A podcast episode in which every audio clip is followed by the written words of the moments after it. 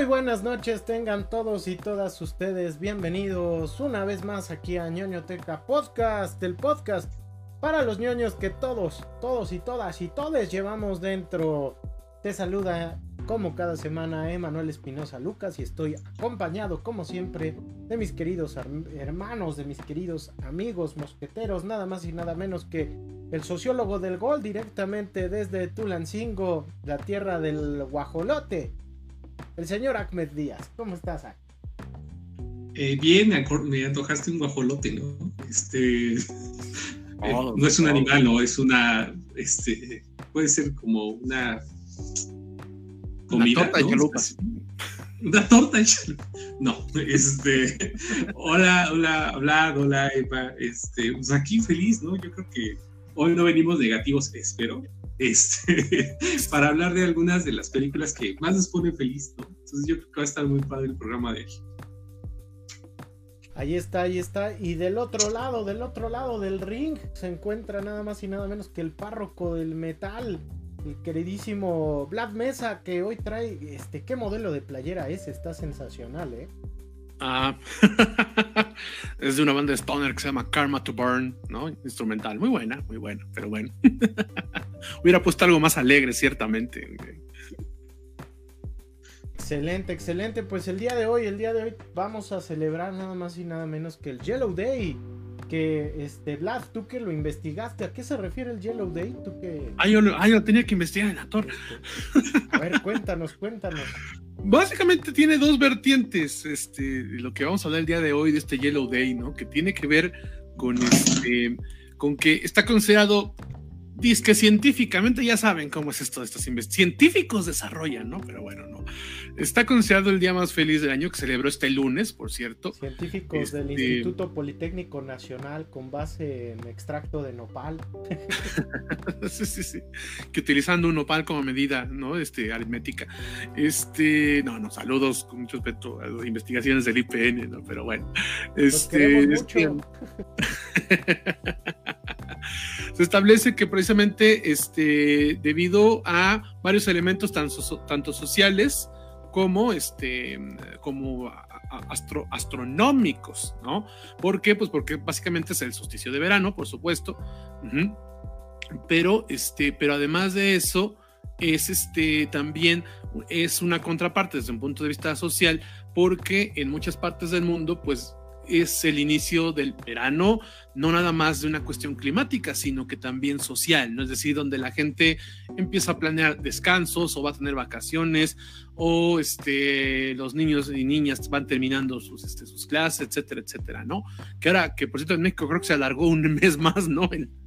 Ciclo escolar, pero bueno, este, este sí, sí, sí, este, nos cayó el chahuistle, este, nos, nos van a aventar todo julio, entonces las vacaciones de verano no van a existir. Muchas gracias. Sí, sí, sí, pero pues en el resto del mundo más o menos vas, ya se está acabando el asunto, ¿no? Entonces, este, en Escandinavia empieza el Midsommar, hay más luz solar en general en la parte norte del mundo, etcétera. Entonces, por esos motivos es que lo planearon. Y además es contraparte de, los equinoccios, de los, del solsticio, perdón, de invierno y de, el, este, y de, y de lo que considera el Blue Monday también en, este, en enero, que es el día más triste supuestamente porque dura menos, hay menos luz solar, etcétera, etcétera. Entonces es a lo mejor una, una fiesta un poco, este, pues digamos que de dudosa este, procedencia, eh, que es más o menos novedosa, pero la quisimos usar de pretexto pues porque normalmente aquí nos la pasamos hablando de pura música, bien pinche, música, ¿eh? De puro cine, bien pinche loco, torcido, este, depresivo, ¿no? Y con ganas de, este, de, mandar todo al diablo. Entonces yo creo que era un buen momento para hacer un cambio, ¿no? Y ver de que no estamos tan amargados como parecemos y también nos gustan las películas que nos, este, que son calitos de pollo para nuestro corazón, básicamente. Ahí está, qué chulada, qué bonito lo explicó. Este, ya casi se me sale la lagrimita Remy, de veras. Una cosa, cosa no, no, Remy, no, hoy, es para felicidad. No, no, sí, sí, sí, pero del final de Remy, porque al, final, este, no es spoiler, pero. Este, ah, eso sí es spoiler, lo que vas a decir. no. Sí es spoiler, sí es cierto. Este, no, no, es, no es una lágrima, no es una lágrima triste. Hoy, hoy andamos contentos, hoy andamos contentos. Y pues pues dispuestos, muy contentos a celebrar el poderosísimo Yellow Day. Mira, hasta Ah, ya se nos frició en la imagen, velo, velo, velo, que esa sonrisa plena, ya, ya volvió. Ya la dejó la sonrisa plena. Ya dejó la sonrisa plena, ¿no? Del, del, Yellow Day. Pues ahí está el programa de hoy dedicado, dedicado a todas esas películas que nos hacen sentir eh, dichosos, felices, con sosiego, hermanados, ¿no? Cohesionados dentro del tejido social. este, nada, todas las películas que pues nos hacen felices. Una pequeña muestra de ello y pues esperemos, esperamos que ustedes en la cajita de comentarios, ahí en la transmisión del, del Facebook Live, pues nos brinden eh, otras, otras alternativas de películas que nos hacen sentir muy pero muy felices. Pero como cada semana, como cada semana, le entramos, le entramos a la pregunta detonadora. ¿Qué vieron? ¿Qué vieron? Cuéntanos, cuéntanos, este, pues, ahora empiezo, ahora empiezo por Vlad porque veo que acá anda, anda revisando toda la lista de cosas que vio en la semana. Ya lo vi, ya lo vi. Este, entonces cuéntanos, Vlad, ¿tú, tú a qué le entraste? Qué cosa. Bueno, este, como sabes, bueno, sigo viendo, estoy viendo varias series que están desarrollándose por capítulos, ¿no? Ya de manera clásica, básicamente cada semana, ¿no? Entonces, este, eh, sigo viendo The Voice, muy buena. Mañana viene un gran capítulo, ¿no? Gran, gran capítulo. Este, eh, em, sigo viendo Miss Marvel, que está entretenida, ¿no? No más allá de eso, pero está entretenida, me está gustando. Este, terminé de ver Obi-Wan. Eh, no la vamos a platicar ahorita, mejor hasta que la hayamos visto los tres, ¿no? Porque Ahmed y yo ya la vimos, ¿no? Pero este, pero vamos a platicar. Yo creo que platicaremos la próxima semana de ella. Este, comencé a ver una, una, una serie que no es tan reconocida, pero ya va en su tercera temporada que se llama Evil, que es todavía, todavía es para televisión, si no me equivoco. Entonces, este, que trata básicamente que es una suerte de expedientes secretos X, pero, este, pero de de terror religioso, básicamente, ¿no? De un grupo de personas que trabajan para, para la iglesia católica en Estados Unidos y que se dedica a buscar casos este, para comprobar si son milagros o posesiones o si hay una explicación científica detrás de ello, ¿no? Entonces, la verdad es que es una premisa muy divertida eh, tiene sus detalles, eh, tiene esta tercera temporada, están estirando demasiado ya un poco el, chicle, pero, pero la verdad es que está, está bien la serie, se deja ver, no es así una, una obra maestra de la televisión, pero es una serie muy entretenida porque la premisa es, a mí me, gusta mucho, ¿no? Este enfoque religioso. Eh, comencé a ver Clark, en Netflix. Este, voy, voy a la mitad más o menos de la serie, a la mitad, son seis, seis, episodios si no me equivoco. Eh, que es la vida de, este, de, Clark eh, Olfson, me parece que es, que es un criminal muy reconocido en, este, en, Escandinavia y que es por el cual se inaugura este término, se crea este término del síndrome de Estocolmo, ¿no? Me llama la atención. Pero honestamente es una serie que empecé a ver no tanto por la premisa, sino por este, porque la música incidental está compuesta por un vato que se llama Mikael Uckerfeld, que quien sea igual de ñoño en el metal como yo sabrá que es el líder y mente maestra de Opet.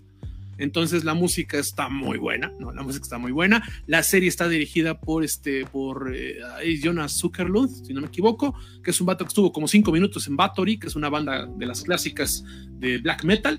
Entonces, este, y que fue el que creó los Okeyos, por ejemplo, ¿no? Entonces, este. Ah, es, el, que dirigió muchos videos de YouTube, ¿no? Como Virtual Ajá, sí, sí. Pues sí. Él también viene de los videos musicales, pero ha, hecho también películas más o menos, ahorita no me acuerdo de alguna, pero, este, pero ha hecho varias, ¿no? Es, un cineasta más o menos bueno, pero yo la estoy viendo por la música, honestamente, ¿no? Que es lo, que lo más brillante, ¿no? La premisa no me está llamando mucho la atención. En general no me gustan los productos que lo que hacen es este... Eh, alabar o enraizar este, a, estas personas que, este, que, que, son criminales y que los quieren hacer pasar como héroes, ¿no? O sea, productos tipo tipo Atrápame si puedes o Lobo de Wall Street son películas que a mí me caen muy gordas por el personaje. Y Clark más o menos va por eso, ¿no? Entonces, eh, estoy haciendo el esfuerzo, porque soy muy fan de Opet, ¿no? Entonces estoy haciendo el esfuerzo para terminar de verla, ¿no? Y rápidamente del cine vi, este, mm, eh, vi una película también en Netflix, se llama Big Bug, que es de, este, ese fue el nombre del director, perdón, ahorita lo busco, este, Jean-Pierre, el director de Amélie, perdón, este... Jean-Pierre Jeunet. Jean-Pierre Jeunet, gracias, gracias, ¿no? Se me había estado olvidando.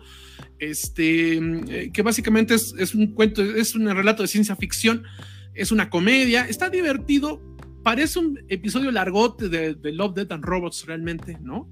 Eh, porque tiene que precisamente de encontrar la de, de, los robots buscando la humanidad y las personas perdiéndose precisamente su propia humanidad en el consumo, ¿no? De, este, de lo que está pasando.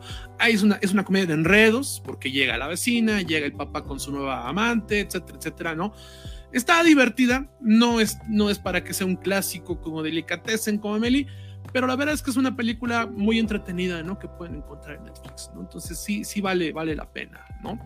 Y ya para cerrar vi, este, pude ver Crimes of the Future de David Cronenberg, su nueva película, es un, este, un hitazo porque básicamente su regreso, después de 20 años, es su regreso al body horror, después de pasarse un poco a los thrillers y al drama, ¿no? Este, este, es su regreso al body horror. Me gustó mucho, mucho, mucho de verdad. Este, no está al nivel de, sus mejores trabajos, por supuesto. Y, este, y lo cierto es que la premisa es increíblemente interesante, increíblemente original. Para quien dice que ya en el cine todo es lo mismo, aquí estamos hablando básicamente de un momento apocalíptico en el que este, debido a el ambiente, los cuerpos humanos están comenzando a evolucionar. y eso genera que las personas hayan perdido la capacidad de obtener el dolor. Y entonces el dolor es una película muy confusa, ¿eh? los primeros 15 minutos no van a saber qué están viendo, básicamente, ¿no?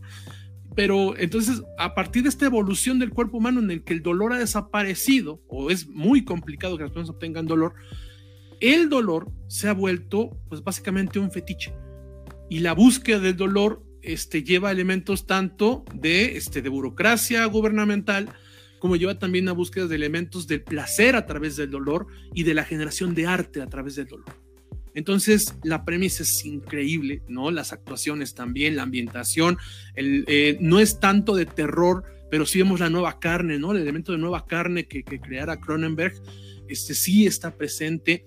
Se cae un poquito en el tercer acto, pero la verdad es que es una película que vale la pena, vale la pena. No creo que sea ni su mejor película de Cronenberg, ni va a estar, ni va a ser la mejor del año, pero sí va a estar dentro en mi top de lo mejor, sí va a estar, ¿no? Yo la recomiendo, si ustedes son fans de Cronenberg, este, véanla mucho. Es además una película, a partir de esta cuestión muy explícita, muy fuerte, muy torcida, es una película muy erótica también, ¿no? Entonces, está a medio camino de, de Existence y de Crash, ¿no? De sus películas de Cronenberg. Entonces, eh, quien sea fan, de verdad la recomiendo.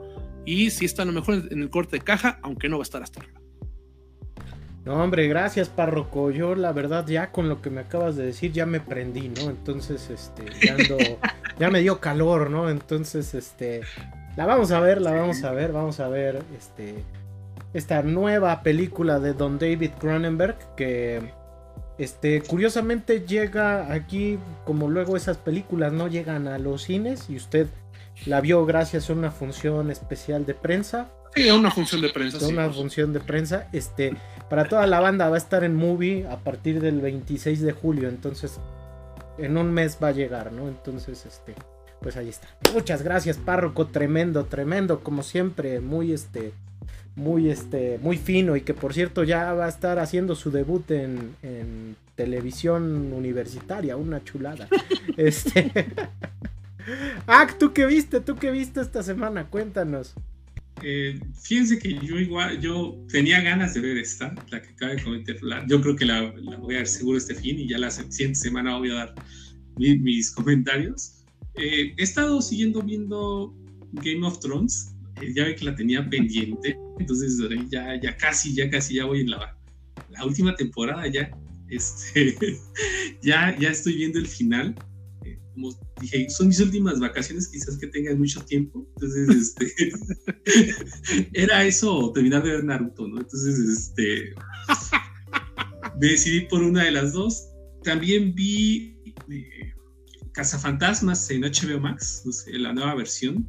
Sí, ya la vieron. Se me hizo un homenaje muy interesante a las películas, a las primeras películas, que sin ser buenas, pues, si son muy fans le van a encontrar sentido. Yo creo que más sentido que a la anterior versión que ¿de qué año fue? No hace seis años. 16, creo. 2016. Entonces, a mí me gusta más, se apega más a la película original. Eh, muy consumo nostálgico del que hemos hablado últimamente. Y también tuve, eh, vi una película, una comedia muy ligera eh, con Dakota Johnson, se llama Cha Cha Cha. Eh, fíjense que me gustó mucho, eh, no sé si la, igual la encontré ahí. yo creo que se puede, se puede colar al final dentro de, de esas sorpresillas. Es una película pues, que dirige y actúa el, este chavo, se fue su nombre, y trata sobre la crisis de los 20 es un, chico que acaba de salir de la Universidad de Estados Unidos, regresa a su casa y no encuentra chamba, eh, le va mal del amor y encuentra eh, una relación, ¿no? Digamos así. Eh, habla, me gustó los temas que trata a partir de una, un enfoque que podría a partir de las nuevas masculinidades, ¿no? Ah, Entonces, sí está buena. He leído, me la encontré porque leí buenas críticas y cuando la vi dije, órale, es una sino a veces no queremos pensar mucho y dura poco, este, 100 minutos, creo que algo así, 110 minutos, o sea, muy corta para los estándares de ahora, son tres horas, y este, yo creo que al final permite como hablar de reflexiones, ¿no? En torno a, los temas. Y básicamente es lo que he visto. Entonces ya la siguiente semana les diré cómo, qué me pareció Game of Thrones y en un futuro podemos hacer esto, el capítulo de la biblioteca. Sí, ya, por fin. Fíjate que también de lo que, viste, Ak, me llama la atención porque yo de decir, y también da para algún capítulo, ¿no? De que a mí sí me gusta esa película de las cazafantasmas, ¿eh? O sea, sí es de las cosas que, la, gente odia, pero a mí me gustó. Pero bueno, ya lo platicaremos en algún momento. Ya, ya, ya lo platicaremos. Este, pues sí, no es mala película. El, Cazafantasmas de Paul Feig, este, Ay, pero pues la, la banda se ensañó, quién sabe por qué. Mm, este, bueno, sí sabemos por qué, ¿no? Pero creo que en el, ya lo ¿Quién sabe por qué se ensañaron? no, ni me, no, me, lo imagino, quién sabe. Sí, de ver. pues bueno, este, ahorita, ahorita, eh, Movie eh, Latinoamérica trae una promoción de un mes gratis y ya después pagas tu mensualidad. Y ahorita, este, se están estrenando películas, digo, eh, aparte de la publicidad involuntaria que me acabo de aventar, este, pues creo que un mesecito de películas, este, de una plataforma donde puedes ver Drive My Car, este, Titan, no sé, este, Lamp, pues creo que vale la pena, ¿no? Ver todo ese cine, ese cine diferente, ¿no? Entre comillas. Este, se estrenó, se estrenó ahí en Movie eh, una película de una directora de cine sueca llamada Ninja Tiber tiene un nombre muy cool. Este, la película se llama Pleasure, placer, placer, placer. ¿Tú ya la viste, Ak? Eh, no, pero leí muchas reseñas muy positivas de la película. Entonces sí, este, hasta estaba pensando contratar movie. Contratar movie. este, también está en la función de prensa académica que este que aplicamos luego. Eh, fíjate, una película interesante sobre una, una chava que eh, viaja de Suecia a los Estados Unidos pues para eh, convertirse en la próxima estrella del cine para adultos, ya saben, el cine que hoy en día le dicen no por, ¿no? Porque ya ven que las plataformas te censuran la palabra. Eh, ¿En serio? Sí, es en serio. Por decir la palabra te pueden censurar. O sea, no censuran el contenido, pero, sí censuran, la palabra. Ah, Impresionante.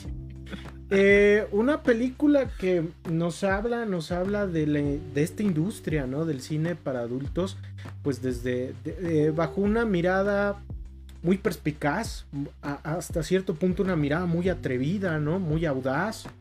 Eh, y también sin esa mirada moralina o llena de, tabúes, ¿no? Que luego abunda mucho cuando se habla del tema, ¿no? que muchas veces tiene que ver con un eh, doble rasero, con una doble moral para hablar de un tema que es polémico, pero que creo que sí es, es un tema del cual eh, se tiene que hablar, ¿no? Sobre todo para la gente que se dedica a las industrias culturales. Cosas interesantes de la película, todo ese análisis que hace del interior de la industria del cine para adultos es, un análisis muy tremendo que habla pues em, pues tanto de las cosas que se pueden considerar como eh, favorables dentro de esta industria como también de, de los abusos, de las cosas que no están bien dentro de esta industria y que pues también tienen que regularse, ¿no? Entonces, este, eh, eso le da una mirada muy interesante porque la intención de, de es que uno trate de verlo desde diversas perspectivas, ¿no? Desde diferentes miradas y eso lo hace interesante todavía, todavía más, ¿no? Entonces, eh, lo, lo, más, lo más, y, también juega mucho con muchas tomas, ¿no? Con el fin de hacer sentir al espectador que está ahí dentro de esa industria, ¿no? Eh, algo que me gusta es que la película eh, es actuada eh, por mucha gente que se dedica al cine para adultos, ¿no? Por ejemplo, hay un tipo que se parece al actor Chris Rock, ya saben, el comediante afroestadounidense que sale en Son como niños, pero este es Chris este, Rock, pero con C en vez de R, ¿no? Entonces, este... Y muchos, ya, ya, ya le agarró la onda, ya, ya, ya, ya, ya, le entendió. Y muchos de estos este, actúan y, y, se desenvuelven bien y aparte pues sirven como consultores para platicar pues de toda, de toda esta industria. Les digo, es una película que a momentos sí es cruda, es difícil de ver, pero creo que habla, eh, es una de las pocas películas que habla de la industria del cine para adultos Primero, sin la, a veces las miradas super moralinas, pero también exhibiendo todos los abusos que hay dentro de, de, pues de esta industria cultural, pues que como ustedes saben genera más ganancias que el cine y la música juntos, ¿no? Entonces creo que vale, creo que vale la pena verlo, creo que vale la pena eh, eh, verlo, sobre todo por el factor humano y eso es a lo que me refería yo con lo favorable de la industria, que, como muchas de, ah. ajá, ah, ya, ya me iba, ya me iba a decir algo el párroco, de veras, no, este, yo a lo que me refiero con lo favorable es con todas las redes de apoyo que se forman en torno a, a, las personas que se dedican a, a esto y que muchas veces son discriminadas desde diversos ámbitos, ¿no? Incluso desde la misma, desde la misma industria, ¿no? Entonces, este, creo que, creo que toda esta cuestión de mostrar cómo se forman estas redes de apoyo, ciertos hermanazgos, por así decirlo, entre gente que pues está trabajando en, este, en esta ah, industria y, ver como su lado más humano, ¿no? y dejar de verlos como solo objetos es algo que Ninja Tiber hace de una manera que es eh, eh, fabulosa. Vale mucho la pena, pero sí es una película que va a sonar medio mamón el asunto, pero que no es, no es para todos. Se necesita cierto estómago y cierta mente abierta para poder hablar de un tema tan polémico como este. Pleasure de Ninja Tiber en Movie Latinoamérica. Ahí está. Por si se la quieren echar. Pues este, ¿cómo ven? ¿Cómo ven? Eh, yo tengo una pregunta, muchachos. Eh, fíjense que buscando una película que me hiciera feliz, pues se me vienen muchas a la mente, fíjense, se me vienen muchas a la mente. Algunas tienen que ver con esa conexión con la niñez, ¿no? Por ejemplo, ya habíamos hablado del Parque Jurásico, ¿no? Pero es una de esas películas que cada vez que la veo, este, me causa una sonrisa. Eh, hay películas como ¿Y dónde están las rubias? ¿no? Que también ya, ya hemos platicado aquí, ¿no? De que de, tan sosa y absurda que es La Paso de Maravilla. Eh, hay películas como en primera plana, ¿no? De la cual también ya hablamos aquí. Creo que son puras películas que ya vimos aquí. Este, que, que me dan, eh, me causan cierta dicha verlas porque creo que eh, el cine también es una ventana para hablar de temas complejos para hacer que la gente conozca todas las aristas de temas complejos, temas eh, de los cuales son, son, son duros, son polémicos, pero que tienen que hablarse. Y el ver cómo a través del cine que trata estas historias reales también se busca la justicia, ¿no? También es algo que, también a, a, mí por lo menos me causa dicha, ¿no? El ver cómo el cine también sirve como un vehículo de la denuncia, vaya, ¿no? Este. Ah, yo sabía que te daba placer como tal el tema de primera plana. Este, no, no, no. O sea, lo que me da placer, lo que me da dicha es ver cómo el cine sirve como, como este vehículo de denuncia, ¿no? Y cómo, y cómo también a través del cine nos podemos informar sobre temas eh, que muchas veces no llegan a nuestros otros medios de comunicación porque, eh, como ustedes saben, a veces están sujetos a otros poderes, ¿no? Este, entonces pensando esto, pues yo, yo ahí ya me vi bien acá. los medios, Yo quería preguntar. yo quería preguntarles, banda, pues este, pues díganme, ¿cuál, cuál sería el, el, ese ingrediente extra que tiene el cine que nos hace felices? ¿Por qué nos hace felices el cine? Cuéntenme, muchachos, ¿cuál, cuál sería su, su tremenda respuesta. Ustedes que siempre tienen esa opinión afilada, puntiaguda, versallesca, filosofal al estilo Saga en pleno partido de la selección. Fíjate que a pesar de todo esto que acabas de decir, ¿no? Y como dicen, cuando el comentarista habla uno, mete la pata, a mí me costaría trabajo, ¿eh? Poder definir qué es lo que me hace feliz del cine, ¿no? Eh, es, muy complicado. Yo creo que hay una de las películas de las que vamos a hablar aquí, que, que seleccionó AC, este, que, define bien eso, ¿no? Que define esto justamente que estás preguntando, ¿no? Este, básicamente eh, tiene que ver con una cuestión de emociones. El arte tiene que emocionar. El arte, eh, hay muchos debates, incluso formales, informales, en las redes de gente que sí sabe mucho, ¿no? Este, de qué es el arte y qué no es el arte, ¿no? Y mamadoramente qué no es el arte, ¿no? Y a lo que yo personalmente puedo simplemente dejarlo es que el arte tiene que moverte, para bien o para mal. Y, yo creo que pocos artes, a mí en lo personal, me mueven tanto como el cine, ¿no? La música también, ¿no? Pero, pero el cine eh, es, transportarte, ¿no? Incluso estás viendo un tema muy torcido, eh, muy crudo, algo basado en la vida real que, que, que de verdad te puede hacer el corazón chiquito, ¿no? Este, o estás viendo algo también muy torcido desde el punto de vista fantástico, ¿no? Este, desde el punto de vista de la ciencia ficción, del terror, de la, de la fantasía oscura, eh, en general hay un placer en transportarte de tu realidad a otra. ¿No? Y entonces ahí es donde realmente es lo que, este, lo, que está la belleza del arte, pero aquí específicamente del cine, ¿no? De, que es una conjunción de, de sentimientos y de, este, y de, y, de sentidos como tal. Entonces, este, yo creo que es eso, ¿no? El hecho de que te lleve a otro lado y que todo arte que te ayuda a moverte es un arte increíble, así de sencillo. Yo así lo veo, ¿no?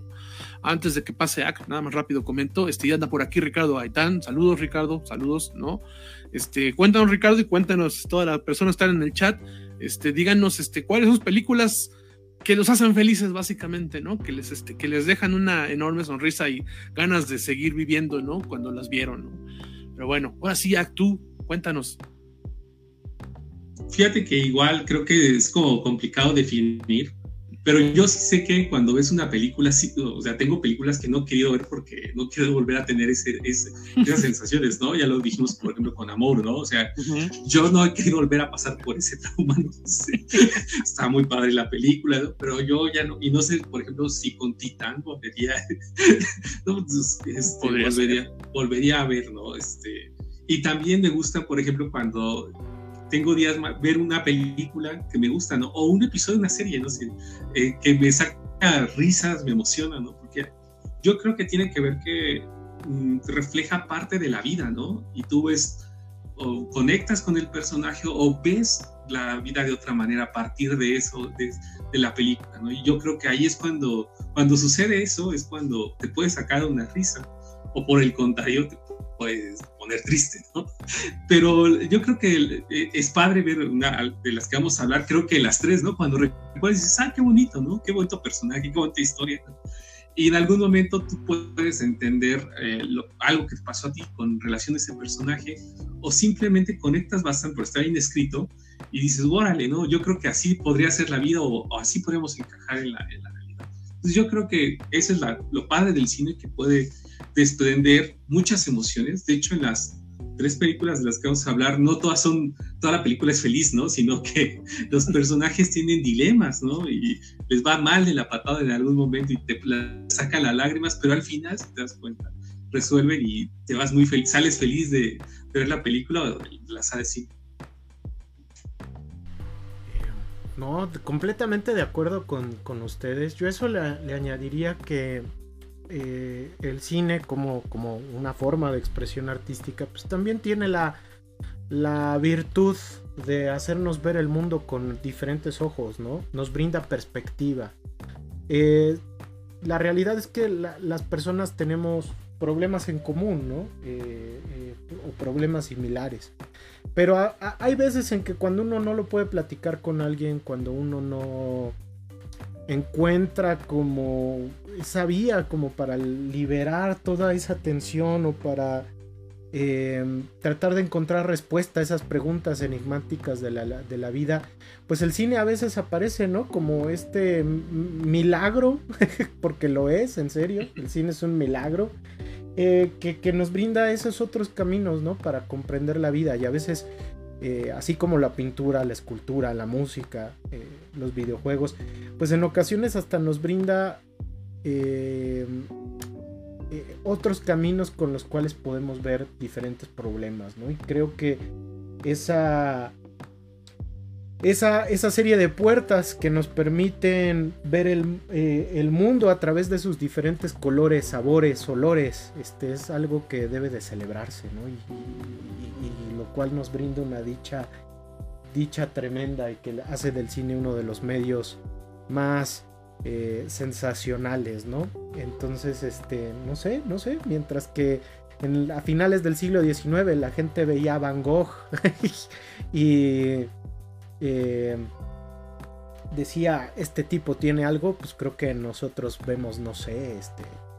Eh, ¿Y dónde están las rubias? Y podemos decir abiertamente, esto es la leche, ¿no? Esto es, esto es algo que me provoca dicha por hora y 40 minutos. ¿no? En este. donde no van a encontrar una analogía entre Van Gogh y, dónde están las rubias y no aquí.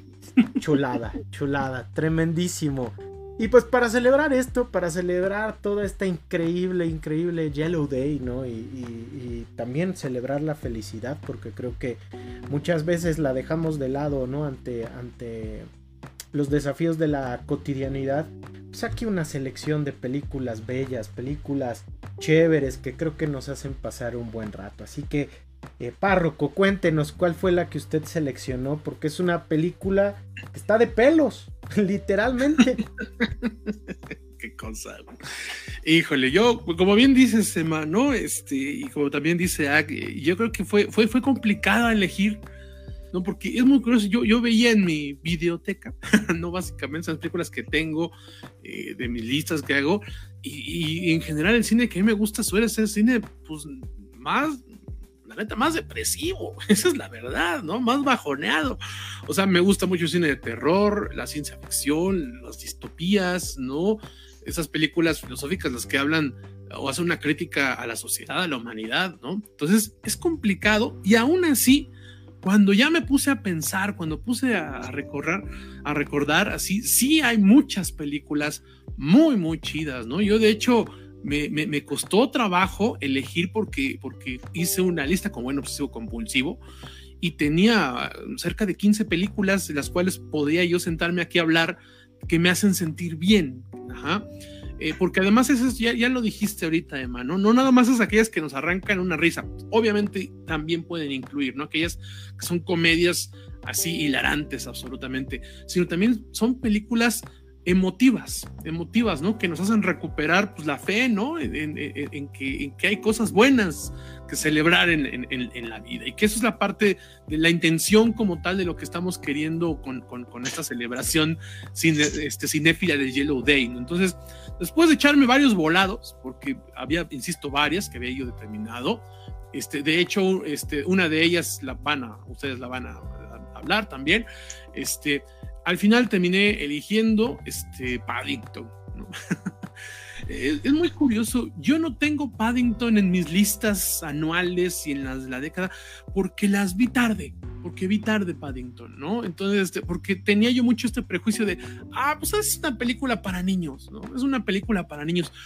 Y, entonces me acordé un poco cuando, cuando, este, cuando las volvimos a ver, y me acuerdo que después fue algo que yo mencioné cuando hicimos el niño pasado nuestro programa del Día del Niño y la Niña, este, de que no es lo mismo el cine infantil que el cine para niños. Y entonces, eh, precisamente Paddington es cine para niños y niñas. Es decir, no está queriendo tratar como mensos, ¿no? Y a través de, ridiculizar las cosas, generarle risas a, este, a, niños y niñas, ¿no? Sino que es algo que apela a la niñez y a, lo infantil. Y Paddington, que es un personaje que, bueno, yo no, no lo conocía antes de las, de las, de las películas, pero básicamente es un equivalente más o menos como Winnie Pooh en, este, en, Inglaterra, ¿no? Es un personaje de libros infantiles muy popular, ¿no? Creo que Winnie Pooh igual es inglés, ¿no? No sé. No sé tampoco, yo creo que hay que buscar el, el, árbol genealógico de los osos famosos. a lo mejor están conectados, quién sabe. Pero este, pero bueno, es como Winnie Pooh. No sé si, no, sé si es la versión inglesa de, pero es como Winnie Pooh, básicamente. es un personaje este, simpático de libros infantiles y que hizo muy popular en, Inglaterra, ¿no? A lo mejor a diferencia, si es que también es Winnie Pooh de Inglaterra, eh, que insisto que no, no, estoy seguro, este, a diferencia de Winnie Pooh, que es un personaje internacional, Paddington no lo es tanto, es algo como más local, por lo que he entendido, ¿no? Es un personaje de los 50, si no me equivoco. Entonces, eh, básicamente, digamos que era el tipo de película que tenía todo para hacer una película infantil intrascendente de, de, verano que llevas a ver a tus hijos, a tus hijas y jamás te vuelves a, acordar de ella, ¿no? Y resulta que no, que resulta que eh, tiene un, trabajo muy minucioso en todo, en el guion, en la, este, en la dirección, en la puesta en escena del serie de personajes, en la elección de voces para los personajes animados, en el casting para los personajes humanos que realmente es, eh, termina siendo una de esas películas entrañables, que no eh, es difícil explicar eh, qué es lo que te hace conectar tanto con una historia tan sencilla, tan cotidiana y convencional como Paddington, y sin embargo todo funciona. Yo creo que es una conjunción de muchas cosas que funcionaron bien, todo lo que ya mencioné, eh, más, bueno, la buena historia, que es muy divertida, que incluso cinematográficamente tiene muchos guiños al cine más clásico también. Entonces, eh, eh, los guiones son inteligentes. Y entonces no, no lleva nada más algo que es que vas a ver a tus hijos mientras tú te las pasas viendo el celular para no dormirte, sino que es algo que tú también te diviertes, también te vas a reír. Entonces yo tenía ese prejuicio y no las había visto. ¿Para qué voy a ver? Yo en general mucho cine para niños no lo he visto, niños y niñas, no lo he visto porque digo, pues no, no es para mí, no ¿para qué lo veo? ¿No? Y eso me pasó con Paddington y el día que, que, la vi, este, sí, sí lamenté mucho no haberla visto antes, ¿no? Eh, y además también la aventé, este, no haber, no haber visto este, de, corrido, ¿no? Porque la, segunda parte es también muy buena, ¿no? Eh, yo no quisiera hablar nada más de una, sino rápidamente meter como las dos como saga, porque eh, ambas tienen, tienen estos elementos que, que, comento, ¿no? La historia es, insisto, muy básica, es básicamente de un, este, básicamente, es, este, es, de un, es de un oso peruano, ajá, de una familia de osos peruano, que por alguna circunstancia de la vida termina este, emigrando hacia Inglaterra. Entonces, básicamente la película trata de cómo él intenta, Paddington intenta, este, pues adaptarse a un nuevo mundo, una nueva vida que no conoce, pero que está dispuesto a conocer porque es algo que le emociona como tal. Y obviamente, bueno, pues viene la cuestión de la familia a la que se tiene que adaptar, del mundo que no comprende bien, ¿no? Pues de una manera muy divertida, ¿no? Este, eh, tiene también la parte de, pues, de, sus antagonistas. Yo no sé si llamar villanos como tal a los que aparecen en Paddington, ¿no? Pero tiene sus antagonistas que básicamente, pues, este, en la primera película es Nicole Kidman, ¿no? Y en la segunda es este Hugh Grant. O sea, además es un elencazo, ¿eh? Es un casting soberbio lo que tiene Paddington en ambas películas. Y este, y básicamente eh, es, es, sobrevivir a todas esas peripecias. No voy a contar mucho de las tramas. La segunda también, ¿no? Es cómo se ha adaptado a su vida y cómo por una cuestión de confusiones termina en la cárcel. O sea, eso no es spoiler, no es parte de la premisa de la segunda película.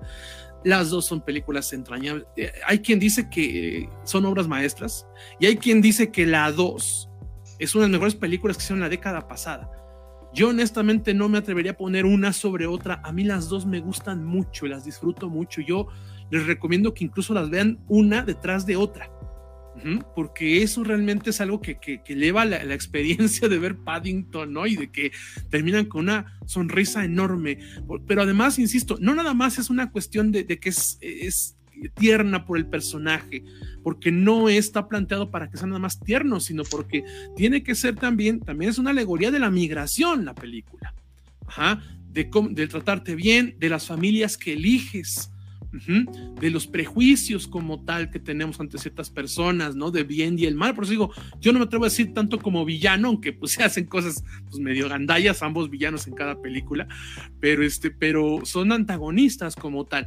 Pero además, insisto, cinematográficamente es preciosa. La dirección es una cosa eh, muy minuciosa. A mí por momentos me recordó un poco a Wes Anderson por esta cuestión de, los colores, de la puesta de la cámara, ¿no?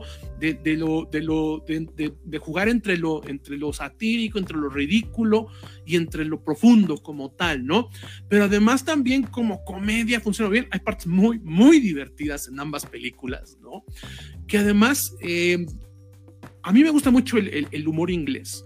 Entonces sí puedo decir que Paddington es casi, casi como un omnibus de muchos estilos de humor inglés, ¿no? Porque tiene cuestiones de, este humor absurdo, de este, humor reflejado en, la, en, la, este, eh, en lo social también, que, tiene, por ejemplo, Monty Python, ¿no? Que tiene, ahí este otro de la canción, esta famosísima, este, Benny Hill, Benny Hill, por ejemplo, ¿no?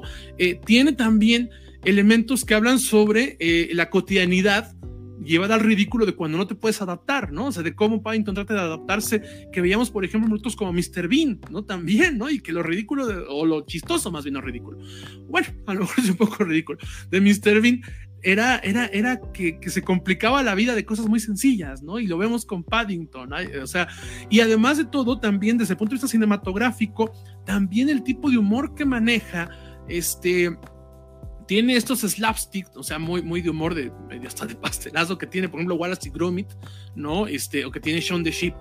Pero además la estructura de, de, de, lo, de, esto combinado, de la cotidianidad, de lo ridículo, rinde homenajes al cine más clásico, ¿no? Al de Buster Keaton, al de Charlie Chaplin. Entonces, yo creo que eso es, esta combinación de, este, de humor, es lo que logra que a cualquier persona que vea Paddington le encante. Yo no conozco a nadie que haya visto Paddington y no le encanten las películas, de verdad. O sea, no, no. he conocido a gente que no le gusta Melí, por ejemplo. He conocido a gente que, no le gusten cosas así igual muy luminosas, pero que no conozco a alguien que haya visto Paddington y no, no, no se conmueva como tal con la historia, por muy las historias, porque insisto que las dos películas, por muy sencillas que parecen, ¿no? La segunda es muy divertida, insisto, mucha gente la considera. Hace poco me acordé de estas porque, porque en la película de, este, de Nicolas Cage, cuando hace de sí mismo, hay una parte, eh, no es spoiler, es un comentario, hay una parte, porque no es parte de la trama principal, hay una parte que le pregunta a otro, ¿cuál es tu película favorita? ¿no? Y, este, y le dice, eh, ¿qué le dice la naranja mecánica? El resplandor, no me acuerdo cuál es la que dice, ¿no? Este, pues una de, y si la tuya dice Paddington 2, dice, ¿cómo es posible que digas? ¿No la has visto? No, y la ven y termina en las lágrimas, ¿no? es una escena muy bonita, porque Paddington 2 es una cosa que es divertidísima. Yo me carcajeaba con la parte de la prisión, ¿no? De que se le va el calcetín rojo, por ejemplo. Pero, pero la escena final, que obviamente no la voy a escribir, yo estaba chillando. Y estaba yo chillando de felicidad. Esa es la verdad. O sea, no, no, no, no me da pena decir que son esas películas que me hacen llorar de la felicidad al final Paddington 2. O sea, y ni siquiera toda la película, sino el, el mero final, ¿no? Entonces, eh, yo no puedo dejar de recomendarla suficiente, ¿no? De verdad, eh, te levanta, te levanta esa película, no nada más porque es divertida, sino porque te demuestra que, hasta en situaciones más complicadas de la vida puede ser un buen momento. No, no sé ustedes si las han visto ¿no? y cómo las sintieron. Fíjate que yo no la había visto, o sea, siempre había estado renuente, entonces la acabo de ver justamente hoy. Y aparte siempre la recomendaban mis papás, ¿no? Así de, y mi hermana, así de, de Paddington, ¿no? Así como la del osito, y yo así ay, no entendía ninguno de los chistes, de la referencia. ¿no? Entonces hoy la vi y fíjate que qué bonita experiencia, ¿eh? este, a mí me gustó mucho, eh, creo que es, es muy inteligente cómo va construyendo al personaje y va, y muy atrevida en ciertos aspectos, ¿no? Porque hace una crítica a la familia convencional, este, cómo está, y a partir de ello da pie a cómo puede haber otras formas de crear familias, ¿no? No, o sea, no solamente son los lazos sanguíneos. Entonces, esa parte me gusta, me gusta mucho. Hay también una crítica al, al mercado de animales, ¿no? En, la 1. Ah, sí, este, es una película muy ambientalista, sí, cierto. Sí, sí, sí, entonces esa parte igual me gustó mucho. Eh, y al final eh, es bien interesante cómo un animal, un animal puede a, veces humanizarte más o causar aspectos más humanos, valores más humanos que otras películas que quieren hacerlo, ¿no? O sea, ese es su propósito. Entonces, eh, a mí por eso Paddington se me hace eh, muy audaz en ese sentido, eh, tiene aspectos muy interesantes para los niños, ¿no? a mí me gustó como adulto, yo creo que a los chavitos más. Eh, y yo creo que a diferencia de otras películas, no trata de cosas bobas, ¿no? Es lo que hemos visto, o lo que hablábamos, películas para niños, ¿no? Sino son cosas que te llevan a los niños a pensar, ¿no? Por ejemplo, hay una relación en la 1 con la niña, eh, que al final el osito es el que más le entiende, ¿no? O sea, nadie está sufriendo un proceso y, a partir del osito, que lo que bien menciona eh, Vladimir, el osito representa la imagen del extranjero, del otro. Y del otro que se tiene que amoldar casi a lo modo de vida occidental. Pero a partir de cómo vive el otro y cómo ve la vida el otro, se puede aprender. Los occidentales o los modernos pueden aprender otras formas entonces yo creo que el, el, el Paddington de la película es muy inteligente en ese aspecto y les digo, o sea, esos temas que son como más reflexivos, los toca también la película y al final, yo no he visto la 2, pero también he leído que la 2 es, es, muy, muy buena. Vela, y acabo de leer la 3, que esta semana que van a hacer una 3, ¿no? Entonces cuando ah, vi este, dije, ah, qué bueno que, que la recomendó porque yo tenía ganas de ver porque siempre me han molestado que no la había visto. Entonces yo sí voy a seguir con la dos. A mí sí me gustó mucho. Y el personaje de Nicole Kidman eh, igual es bien interesante. El villano. O sea, hasta el villano está bien construido, es a lo que voy. Sí, sí, aprende Marvel, ¿no? Construye un villano con motivaciones, ¿no? Sí, sí. Sí, sí, no, vela, vela. De veras, de veras, síguete. Insisto, hay quien dice que la dos es mucho mejor. Y yo no me atrevo a decir cuál de las dos. Las dos, las dos valen mucho la pena. Fíjate, eh, yo, yo me acerqué a Paddington porque eh, aquí en casa tenemos a un peque, ¿no? A mi, sobrino nieto, a quien le mando un abrazo y un besote y que amo mucho. Este, a él le gusta Paddington, pero le gusta la caricatura. Eh, hay una caricatura de Paddington en, Nickelodeon. Y la caricatura es muy bella, la caricatura es muy bonita. Es animación CGI, pero es muy bonito, ¿no? creo que muchas caricaturas actuales, este, ah, pecan de no tratar a los, a los niños como, como, como sujetos pensantes, ¿no? Y, y, la caricatura trata con mucho respeto a los, a los, a los niños, ¿no? Creo que este lo hace de, de, maravilla. Entonces dije, ah, pues voy a ver las pelis, ¿no? A ver qué tal están, ¿no? Porque se ve que Paddington es un personaje sensacional. y eh, amo mucho las películas, son una cosa muy bella. Paddington 1 y 2. ustedes ya lo dijeron, ¿no? Yo lo único que agregaría es que tiene la, sutileza eh, eh, de, de volvernos como, o de ponernos en ese cuando éramos niños, ¿no? Y cuando salíamos a jugar y tener aventuras, ¿no? Creo que una de las virtudes grandes de Paddington es esa, te ponen ese papel de recordar la gran aventura, ¿no? Cuando uno era niño y podía salir a, la calle con los cuates de la cuadra, ¿no? Recorrer ciertos espacios, ¿no? Este, que hoy, que a lo mejor hoy los youtubers dirían que es como arqueología urbana, ¿no? Este, pero con nosotros eran aventuras, ¿no? El hecho de poder ir, eh, meterte a ciertos rincones, salir con los amigos, creo que esa idea de la gran aventura eh, resuena mucho en ambas, en Paddington 1, Paddington 2 y me imagino que en Paddington 3 y que creo que eso es lo que las hace maravillosas, ¿no? Y que hace que conecte con gente de todas las edades. Me ha tocado desde niños, ¿no? Que, que dicen, ah, es que está cool, hasta gente ya más grande, ¿no? Este, gente ya adulta mayor que, que sí te dice, esto, esto vale mucho la pena, ¿no? Entonces, amo Paddington. Realmente si me pudiera tatuar a un oso goriloso sería Paddington. Adiós Winnie Pooh y sería, sería Paddington. Ahí está el reto de Emma, que en un año nos muestre sus tatuajes de Paddington. De Paddington. Yo lo quiero mucho. Yo lo quiero mucho, sin duda alguna. Y pues ahí está, véanla, véanla, vale mucho la pena. Este, y pasa muchas veces en tele abierto por cable, entonces este, Sí. este sin hacer sin hacer publicidad a ciertos canales de TV vale la pena. Yo la vi en HBO Max, está la 1. La 2 no. No, la sé 2 no está. esté. La 2 no está. Bueno, está en, en, este, en plataformas de, este, de académicas, ¿no? Pero, este, pero sí, sí, sí. En, en plataformas alternativas, digamos. ¿No? Pero ojalá pronto la pongan, ¿no? Porque de verdad, insisto, ambas, ambas son, son, son preciosas las películas. Esto, esto es a lo que Scorsese le dice DC Cinema, ¿no? Pues lo dirán de broma, pero sí, insisto, cinematográficamente también son preciosas. La 2, puede que la 2 sí sea mejor cinematográficamente, ¿eh? eso sí creo. Porque juega mucho con contrastes, con escenarios. Insisto que a mí me recuerda un poco al cine de Wes Anderson, ¿no? La 2. Tiene, sí, Eh. sí tiene como elementos, sí. y, y a mí hoy en día lo que me gusta de Wes Anderson es lo visual, honestamente la historia es ya no mucho.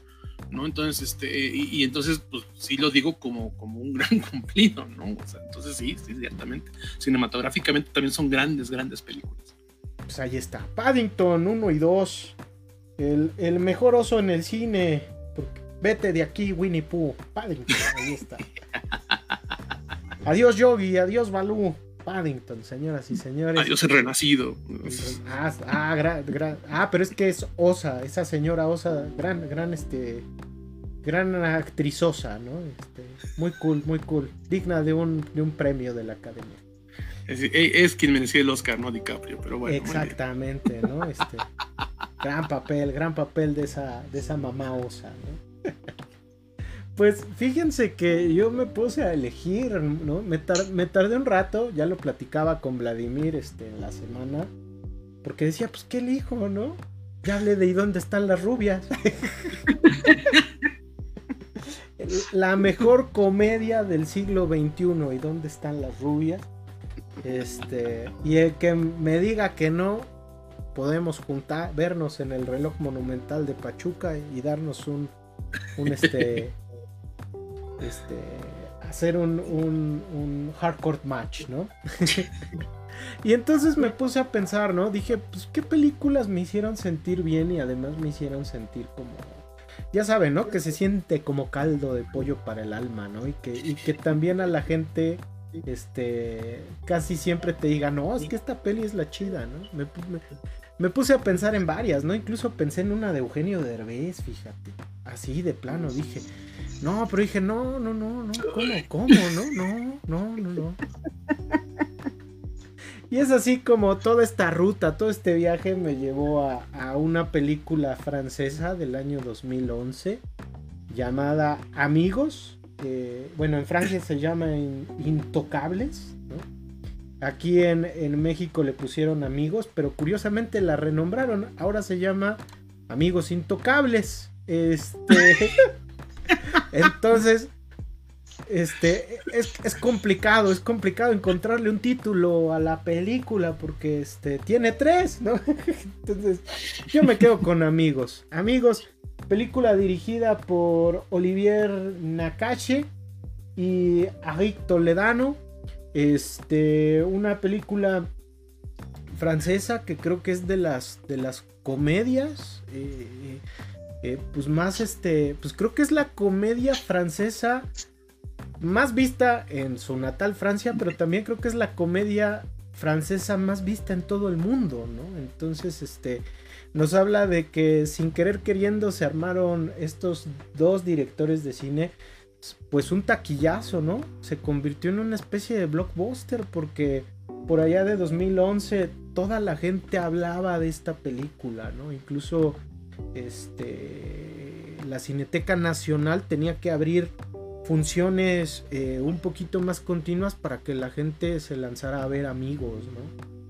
¿De qué trata? ¿De qué trata esta película? Pues es, la historia eh, de dos personajes que son muy dispares, pero a los que el destino los va a, conjuntar. Por un lado tenemos a Driss, interpretado por el sensacional Omar Sy, y él nunca dice que no. Entonces, este, Omar Sy eh, interpreta a, a, Driss, que es un eh, joven, joven de origen senegalés, ¿no? Eh, migrante, que vive en Francia, vive en los barrios, digamos, de, de la clase socioeconómica baja y de los migrantes dentro de la capital francesa, allá en París. Y que pues está en busca de un trabajo porque pues este técnicamente él junto con su madre pues son, son el motor económico de la familia, ¿no? Y del otro lado tenemos a Philippe, interpretado por un sensacional eh, François Closet, que eh, pues es un eh, hombre acaudalado, rico, pero que es tetrapléjico, ¿no? para quien no conozca el término, una persona tetrapléjica ha perdido el movimiento de la altura del cuello hacia abajo, Entonces, pues es una persona eh, con discapacidad y que eh, debido a que es un sujeto pues muy exigente por no decir mamón este decide pues este eh, lanzar la convocatoria de que necesita un asistente. Así que Driss dentro de la oficina de búsqueda de empleos franceses francesa lo mandan lo mandan al, al domicilio de Philippe. Y a pesar, a pesar de que pareciese como la peor de las ideas, eh, Philip confía en este nuevo muchacho que parece no tener vocación para el cuidado de las personas, incluso eh, se pone a jugar, ¿no? Para tratar de comprobar si su ahora patrón, ¿no? Este, sí, sí sufre de tetraplegia, ¿no? incluso le echa agua caliente, ¿no? En las piernas, este, se equivoca con él. Este, y lo que parece ser una relación obrero-patronal eh, muy dispareja, va rompiendo esos límites y se va convirtiendo en una amistad entrañable, ¿no? Donde ambos personajes, pues, eh, van, a, van a ir viviendo los diferentes desafíos que tiene eh, dentro de su vida cotidiana. En el caso de, de, de Dries, pues el hecho de echar adelante a su familia, el hecho de también vivir en un país donde eh, eh, no se ve con buenos ojos a los migrantes, por ejemplo. Y en el caso de, de Philip, pues bueno, vivir con una discapacidad que lo tiene pues confinado a, la asistencia ¿no? de otras personas. Eh, y que va, va convirtiéndose en una, en una, amistad muy entrañable porque ambos van a, van a vivir muchas aventuras que van desde eh, que Driss ayude a la hija de Philip ¿no? a, poder lidiar con, con, los dilemas de la adolescencia, eh, pasando por el hecho de realizar ciertas actividades que nunca se imaginaron, ¿no? Como lanzarse de, chelas. de paracaídas, empedarse, ¿no? También hasta, hasta el, eh, eh, el, hecho de que Philip ¿no? tiene que vencer sus miedos y sus propios traumas y sus propios rincones oscuros para poder seguir adelante, ¿no? E ir conociendo a otras personas. Eh, se me hace una película muy humana, muy humana, no se me hace una película pretenciosa. Y algo al contrario, se me hace una película que es muy, les digo, tiene este factor humano que la hace muy, muy entrañable, ¿no? Y que nos habla también del poder y del valor de la amistad, que muchas veces en esta sociedad donde hoy en día nosotros, este, pues técnicamente vivimos explotados, laboralmente, pues no nos damos el tiempo de, explorar la vida con nuestros queridos panas, con nuestros queridos amigos, ¿no? Y creo que al final esta película sigue la máxima de Aristóteles, ¿no? Que, que, un amigo pues es este una misma alma repartida en dos cuerpos diferentes, ¿no? Y es algo muy muy bello. Dentro del mensaje social y algo que me gusta mucho dentro de los dos directores, ambos directores son eh, migrantes, uno es de origen marroquí, otro es de origen argelino, que ambas durante parte del, siglo XIX pues fueron este, colonias, colonias francesas, ¿no? Y que la película pues habla, habla pues de cómo se enfrentan pues este viejo régimen francés, ¿no? Que, que ve y esta cultura de, mediados del siglo XX francesa que ve con malos ojos a los migrantes y esta nueva cultura francesa que emana sobre todo de los jóvenes que habla sobre la integración de todos estos migrantes y también pues de, de asumir todas estas deudas históricas que tienen que ver con el colonialismo francés durante los siglos anteriores. Recordemos que Francia eh, eh, colonizó gran parte del continente africano. Entonces la película eh, de manera sutil nos habla de estos temas que en 2012 todavía, 2011, 2012, todavía eran un poco controvertidos, pero que se han abierto mucho más a platicarlos en países como, como la propia Francia. si ustedes lo ven como una película para pasarla bien, creo que amigos, Amigos intocables, intocables, no tiene un montón de títulos. Este vale la pena. Ya si la quieren ver por el comentario social, creo que abre la puerta para una, para una plática bastante, bastante amena. Hay una versión gringa protagonizada por Kevin Hart y por Brian Cranston que eh, eh, a mi parecer no es mala la película, pero no se compara. Eh, se me hace una película dominguera, ¿no? Este. Eh, no se me hace mala, pero no se compara nada con la versión original. Ya ven que allá, este, en Estados Unidos tienen la tendencia de, en vez de que vean la película original, hacemos el remake y hasta gana un Oscar, ¿no? Este, nos traemos a Derbez y que gane un Oscar, ¿no? Entonces, pues ahí está, ahí está, amigos, amigos intocables, intocables, ya, montones de títulos. Pero ustedes cuéntenme, ¿qué les parece, amigos, banda?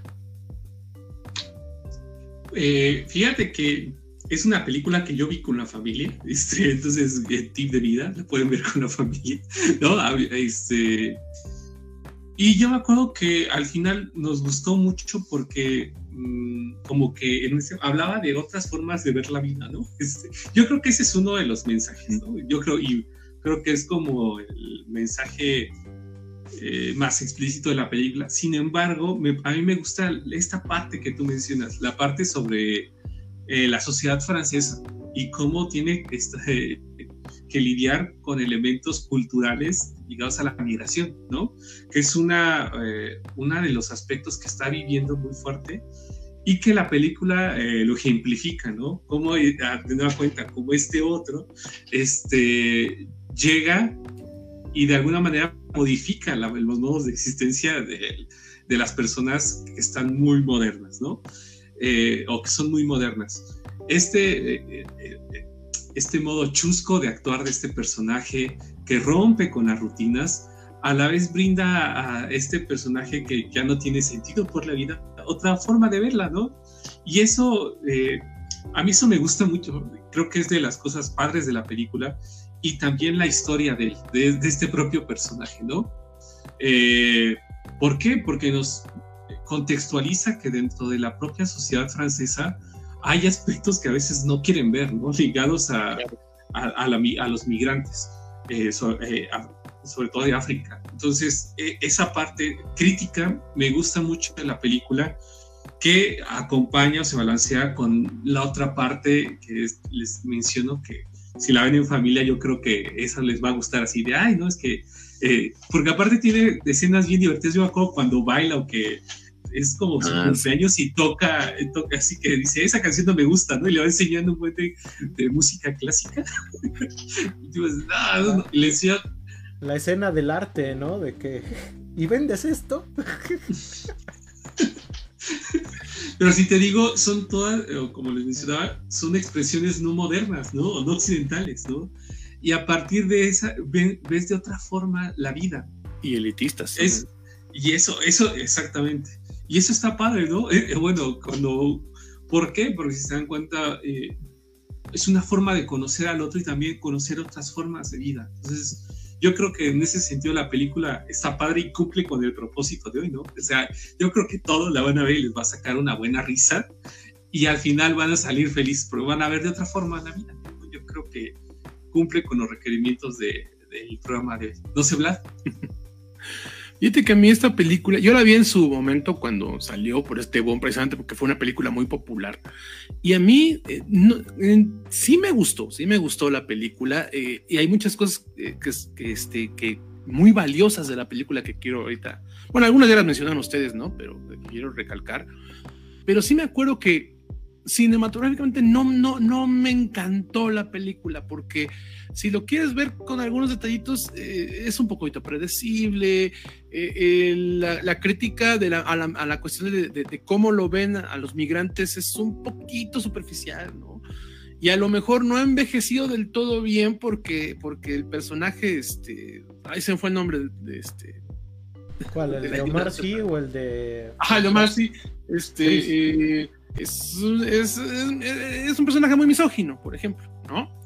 También, este, que pues, incluso por momentos cae en, el acoso, ¿no?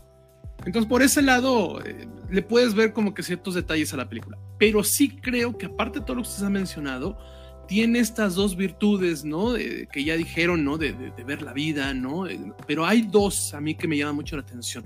Una que ahorita mencionó Ak, ¿no? Este, que es precisamente que yo me acuerdo que, que la primera vez que la vi yo pensaba, es que esta película puede que se sea un poco contraproducente porque hace ver a los migrantes como personas más ignorantes, ¿no? Y, este, y eso no, no me parecía muy bien, pero después cuando lo analizas, realmente no es una acción de migración, sino es justamente esto que platicaba Ahmed, ¿no? De, de la lejanía, de la alta cultura, de la forma de entender muchas cosas de la vida en una sociedad primermundista en otra sociedad del mismo país, pero que viene de la migración. Entonces, por ese, o sea, cuando lo ves de ese lado, ya no es que digas, ah, claro, pintan al migrante como ignorante. No, no, realmente tiene que ver con esta lejanía o sea, porque no es que no le guste el arte, incluso este, intenta pintar, ¿no? Este, no es que no le guste la música, porque la escena de, este, de Earth, Wind and Fire es muy buena, ¿no? No, no, no me acuerdo cómo era la canción, pero es de Earth, Wind and Fire, ¿no? Me acuerdo. Entonces, este, es, es, es algo muy bonito también, pero que demuestra que él no es una persona este, ignorante, sino que simplemente su conexión con esta alta cultura lo divide la cuestión este, social y económica, ¿no? Maldito Marx, ¿no? Entonces sí tiene que ver entonces con esta, con, o sea, que demuestra esto, de que son mundos distintos, o sea, es, una, es otra analogía a la migración, porque son mundos distintos en una misma sociedad. Entonces, este, entonces eh, eso es algo muy valioso. Y la otra cosa muy, muy, muy, muy valiosa que, que, este, que yo veo de, este, de esta película es que es justamente una de las premisas de la película, es que eh, la conexión que tienen ellos dos es porque este, Omar si no, no ve, no ve de una manera este, lastimera ni lastimosa a una, a una persona con discapacidad simplemente lo ve como alguien diferente porque él es una persona diferente en la sociedad y entonces son dos diferencias sociales que se encuentran. Ajá, son dos otredades que se encuentran básicamente. y entonces él no lo ve como alguien este, que no puede, como alguien que tiene que recibir lástima o, que tiene que ser condescendiente. Él lo ve simplemente igual que él, como alguien que tiene que adaptarse a una nueva vida.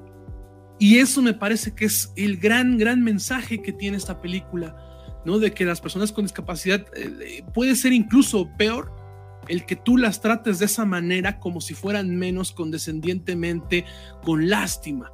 Eso es algo muy importante, ¿no? Estas personas normalmente lo que quieren es eso, es, es, una cuestión de igualdad de oportunidades, de igualdad de trato, y no nada más una cuestión de, de cuestiones sociales, de, políticas públicas, sino también en el día a día, ¿no? En las relaciones sociales con las personas precisamente porque también hay una parte que tiene que ver con, sus relaciones este, eh, personales, este, íntimas, digamos, que tiene, que tiene este el personaje. Perdón, se me olvidan los nombres del personaje, ¿no? Que está en silla de Eh, ruedas. Philip.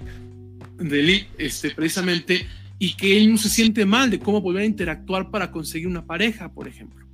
Y él, y este el personaje de, este, de sí, sí le hace ver precisamente que no lo, que no lo es, que tiene, que, o sea, que, que, que sea algo distinto no significa que no puede tener la oportunidad de volver a vivir, de volver a amar, ¿no? Entonces, a mí eso es lo que me gusta. Yo creo que ese es el gran, gran mensaje que tiene esta película, de no ver de una manera eh, superior, pomposa, ¿no? Este, dadivosa a las personas con discapacidad, sino que son personas con otras características, con otro tipo de luchas diferentes a lo que es el statu quo.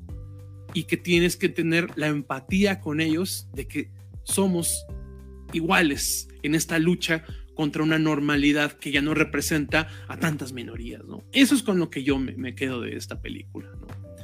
Este, pero no más antes de que... De que Sí, sí, la, la caja de Este- comentarios, la caja de comentarios. Y justamente dice, dice Dulce Hernández, dice, diablo señorito, ¿no? Que hacía alusión a una de las frases clásicas de están las rubias, pero lo más divertido de todo es que lo puso justo cuando Emma estaba diciendo, ¿no? Que había considerado hablar de una película de Derbez, güey. Entonces, muy, muy, muy, muy, muy, este, un perfecto timing de Dulce Hernández, ¿no? Chido, ¿no?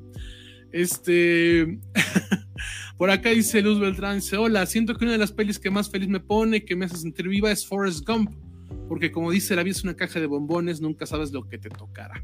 Sí, ciertamente, ¿no? Forrest Gump, eh, yo creo que esa es la base de esa película, ¿no? El demostrar este, que, que la vida puede ser diferente tú, puede ser diferente las circunstancias, ajá, pero que a fin de cuentas eh, todos estamos viendo una vida que nos puede, que puede valer la pena, ¿no? Yo creo que es algo bonito, ¿no? Yo insisto, a mí, por ejemplo, yo no soy fan de Spielberg, lo he dicho, pero es de las películas que me gustan, ¿no? Me gusta de Pero este. pues ese es Robert Zemeckis. Ah. No, no, no. Con razón me gusta. Sí, me he vivido engañado, yo creo que era de Spielberg. No, no, no, es Robert Zemeckis, pero trabajaron juntos en Volver al Futuro. Este, ya ves que Spielberg produjo Volver a Futuro. Ahora me explico por qué es una de las películas de Spielberg que me gusta. Porque no es de Spielberg. Era nada más, ¿no? Y lo chido de esta, de esta metáfora, ¿no? Del, del- de la caja de, de bombones o de chocolates, este, habla de que también no hay que tener como la vida bajo control, ¿no? Hay personas, habemos personas que queremos en ocasiones tener muchas circunstancias de la vida bajo nuestro control y la realidad es que no tenemos nada bajo control, ¿no? Y creo que entre más lo entendamos que hay muchas cosas que no hay bajo nuestro control, este, podemos vivir también de una manera mucho más plena, ¿no? Mucho más libre, mucho, mucho más, este, liberadora, si así lo quieren ver, ¿no? Entonces, creo que también esa metáfora es muy bonita y la camisa de Forrest Gump mientras espera el autobús es insuperable. Fíjate, no, sí es cierto, no es. He vivido engañado toda mi vida. Yo Y- no no, me- bueno, No bueno, me no, creyó, no es malo. Sí hay películas que me gustan. Está Forrest Gump, por ejemplo. no me creyó. Ahora lo entiendo todo, ¿no? Pero bueno, no, si hacemos un día un programa de Spielberg, yo no vengo. Pero bueno, también por acá nos, nos comenta Dulce Hernández, dice, a mí las que me ponen feliz son las de Pixar, en especial Ratatouille y Monsters University. Eh, sí, sí, por supuesto. Monsters University es muy divertida, muy, muy divertida. Debe ser, yo creo que debe ser las pocas secuelas, aunque es precuela como tal, pero, o sea, técnicamente es precuela, pero de las pocas secuelas o segundas partes de Pixar, de las pocas excepciones que son buenas, porque en general no lo son, ¿no? O sea, puedes poner ahí este eh, Toy Story 2, Monsters University, no se me ocurre algún otro. Toy Story Este, 3. Eh, bueno, Toy Story 3, ¿no? Es que Toy Story siempre se ha cosido como aparte, las tres Sí, primeras. Las tres primeras, la 4, sí. Sí, no no ajá, quiero hablar de eso. en, en el estilo de precuelas, ¿no? Y este, y Ratatouille, híjole, Ratatouille es probable que sea mi película favorita de Pixar, ¿no? Es muy probable. La tengo ahí como empatada con Inside Out, ¿no? Pero este, pero sí, sí, Ratatouille también, ¿no? Es otra película de la que yo me acuerdo que eh, les digo que hice una lista, está Ratatouille precisamente, ¿no? Porque sí era una película eh, eh, en, la, escena- en la parte clímax, ¿no? Es, yo creo que a, a todo mundo le arranca una lágrima de una manera u otra. ¿no? O sea, que es una película que te hace llorar de felicidad, Ratatouille. Y, es, y eso es algo difícil de lograr, ¿no? Porque hay que te hacer llorar por tristeza o que te hace reír de felicidad, pero llorar de felicidad son pocas películas y yo creo que Ratatouille es una de ellas, ¿no? Entonces sí, sí, definitivamente. Esperamos, esperamos la segunda parte con mucho fervor. Ratatouille 2. Hay un homenaje en la película que platicamos la semana pasada de Everything Everywhere. Hay un homenaje, si lo quieres decir de una manera, Ratatouille yo creo que la, la parte, a mí lo, la parte que más risa me dio de toda la película, pero bueno, sin entrar en spoilers, ¿no? Este, vean, vean, si les gustó Ratatouille, vean, este, ¿cómo se llama en español? Este, todo, todo en todas partes. Todo en todas partes al mismo tiempo, no es como se llama, ¿no? Ah, todo en todas partes más, creo, ¿no? Sí, nada más es todo en todas partes. Véala en su copia académica, claro que sí. Ah, no, sí vayan al cine a verla, sí vayan. Ah, sí vayan, vayan al cine. Pues ah, cuéntanos cuál, cuál elegiste, porque creo que tú te fuiste en una. Este. No, tú, tú, tú te fuiste a otro nivel con una película que no solo celebra la felicidad, ¿no? Sino también celebra al, al denominado séptimo arte. Entonces, platícanos, platícanos. Sí, sí, sí. Yo creo que eh, a mí igual me costó mucho trabajo elegir. Eh, estaba entre. Porque aparte le, le pregunté a Carla así, oye, ¿qué, película de las que te he dicho te digo que está bonita o qué? Me dijo, todas las que ves, ¿no? O sea, para ti es una película de terror, este, y te digo, es una, película, es una película bonita. Entonces me costó trabajo y pensé en Wally, por ejemplo, que igual me gusta, me gusta mucho, Ratatouille también, que la acaban de comentar en los comentarios. Pero cuando dije, a ver, ¿cuál, cuál que digo, ah, esta, y me acordé y dije, a nosotros nos llegó el cable de que a lo mejor ibas a hablar de toda la saga de La risa en vacaciones. Otra referencia para que le hablen a sus papás y sus abuelos, amiguitos y amiguitas, ¿no? Ellos iban a entender el chiste que acaba de hacer Emanuel. Te iba a decir, tiene como, creo que los noventas, ¿no? La pasaron en... como de los ochentas, güey, eso, antes, güey. dato curioso, la última fue eh, la super risa en vacaciones y fue en el año 2000. O sea, tan viejas no, son. bueno, después de esta referencia este, noventera. Muy, muy, eh, adecuado a lo que va a hablar ahorita, seguramente. Entonces, sí consideré, yo no consideré ninguna de revés, pero sí consideré otras películas. y dije, ¿cuál? Y, y, creo que la que escogí al final reúne muchos de los elementos de los que hemos hablado en, las otras, en las otras películas, ¿no? Eh, la, la, película que escogí es Hugo, o como se conoce en México, La Invención de Hugo, creo, o La Invención de Hugo La Invención de Hugo Cabret, le Exactamente, entonces, eh, narra la historia de Hugo, que Emma me estuvo diciendo en el, en, los, en el chat que si era la, la historia de Hugo Sánchez. No lo puedo este, creer. Para, para la gente que nos vaya a escuchar después en diferido en Spotify, este, aquí hablan Diego Cabret y estamos viendo en la imagen a, al gran Hugo Sánchez. Continúa, por favor. ¿Qué prosaico anda, Sema? Con la película más acá, que más representa la, la, pregunta que sí, al principio del programa, y es donde más prosaico andas, pero bueno, qué cosa. Que, aparte Emma nos va a dar la reseña de la serie de Hugo Sánchez en Star Plus, ¿no? donde todos lo demerita a los, a los invitados diciendo que él tiene más logros, ¿no? Se, mamó, se mamó con Benzema, güey. O sea, felicidades por tu pichichi. Yo tengo cinco. ¿Podemos regresar a Scorsese, por favor? sí, claro que sí. No, pues la biopic de Hugo va a ser dirigida por, por Scorsese, yo creo. Por el propio Hugo, ¿no? Por el propio Hugo, Sánchez. Vámonos con la invención de Hugo Cabré. no lo puedo creer. Bien, eh, la película narra la historia de Hugo, un niño eh, que eh, vive con su padre y eh, después de un acontecimiento eh, fuerte, eh, muere su papá, por lo tanto, él le gustan mucho las películas y lo único que le deja es una, un autómata, ¿no? un autómata es como un robot y se va a vivir con su tío a, un reloj de una terminal donde su tío es un alcohólico y todo el tiempo le deja la chamba al pobre Hugo de cambiar y darle mantenimiento al reloj para que dé la hora precisa en la estación del tren. Eh, a partir de unos acontecimientos conoce a una familia y Hugo va, eh, esta familia está protagonizada por un cineasta también. Entonces Hugo va aprendiendo eh, cosas sobre su familia a partir del robot, pero también sobre la propia familia del cineasta que lo acoge. Es una película de Scorsese del 2012, que me acuerdo, lástima, pero fue de las películas en 3D que sí me gustaron, ¿no? No sé si también le, tuvieron la oportunidad de verla en 3D, porque estaba muy, muy padre, estaba muy padre en el, la estación del tren. O sea, era una, igual una aventura ver la estación del tren, el humo este, en, la estación del tren, y yo creo que son de las cosas más bonitas también que, que he visto en el cine. O sea, era también un, un placer ver a Hugo. ¿Qué reúne esta película y por qué la elegí? Reúne algunas de las cosas de Paddington, que me mencioné, por ejemplo, la familia. O sea, cómo estas familias mm,